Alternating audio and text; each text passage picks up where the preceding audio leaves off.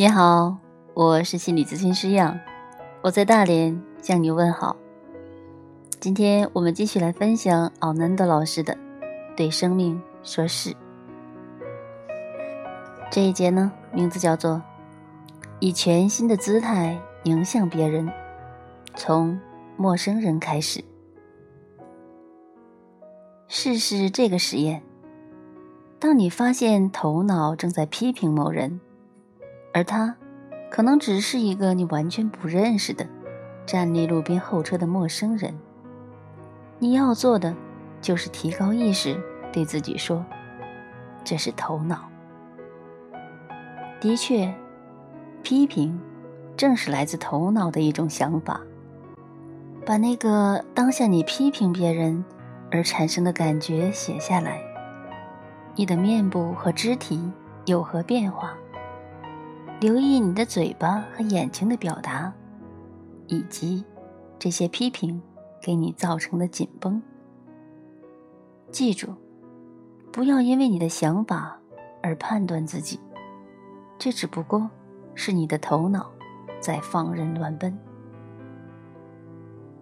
然后把知觉从你的头部移向你的胸口，专注其上，呼吸片刻。问自己：我能够从别人身上看到什么美好的品质？你可能看到诚恳、严谨、淳朴、乐观，或者优雅。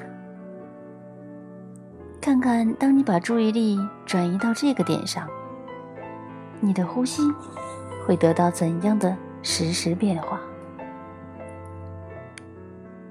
当你开始习惯于注意你身体各部位的感官，你会发现，它们也随着你的呼吸相应的发生了变化，瞬息间带给了你释放与轻松。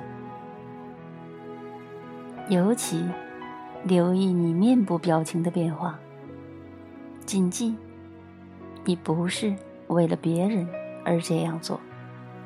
你是为了你自己，因为这样做能够滋养你，让你放松。经过一些练习之后，尝试把这项训练应用在一些你没有太深印象的人身上，然后是那些让你强烈反感的人。问一下自己：这些人。真的糟糕到不能让我找到一个优点吗？这并不容易。头脑热衷于批评和冲突、指责和抱怨，那是头脑熟悉的领域，而且这令头脑很畅快。但你内在的体验者喜爱美好、积极。他平静，而且满足，所以试试看，你是否能够拨出一个空间给予他，开始去发展你的体验者。下一节，一向真正惹恼你的人。完成以上练习后，你可以更进一步。找那些经常和你发生冲突的人作为练习对象。当下一次有人跑到你面前，想要和你争执的时候，你将会有一套新的对策来应付。首先，你需要一个深呼吸，承认你是因为这种争执而产生了情绪，而这情绪是你的。他可能由于你的无意识要求没有得到满足，或是你对争执的恐惧，又或是你内在的一些因素引致。你只要告诉自己，情绪正在产生，它就在这里，而它是我的。这样做会让你放松，它提供了空间。让你提醒自己，没有关系的，这并不是针对我的人身攻击，只是有人感到受伤，而且不知道如何应对罢了。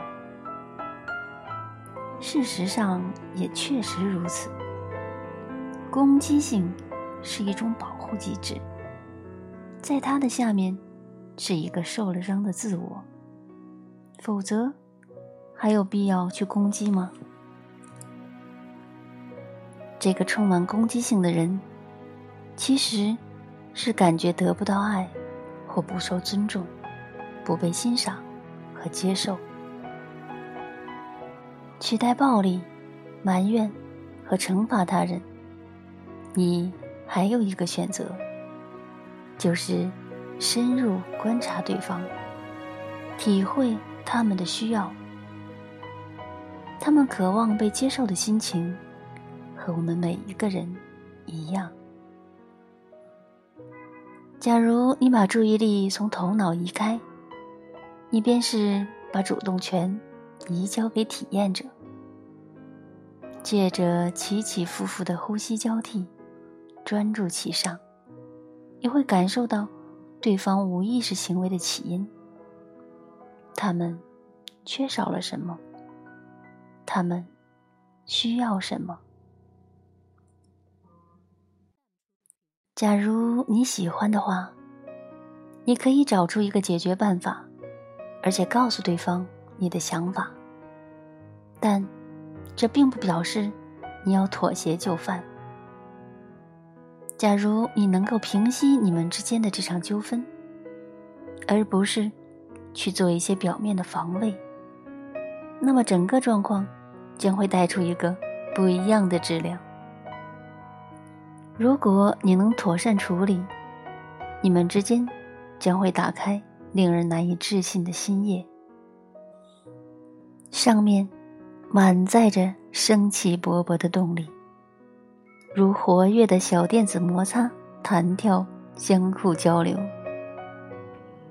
要点：假如你自视优越过人，本章提出的所有建议将与你无效。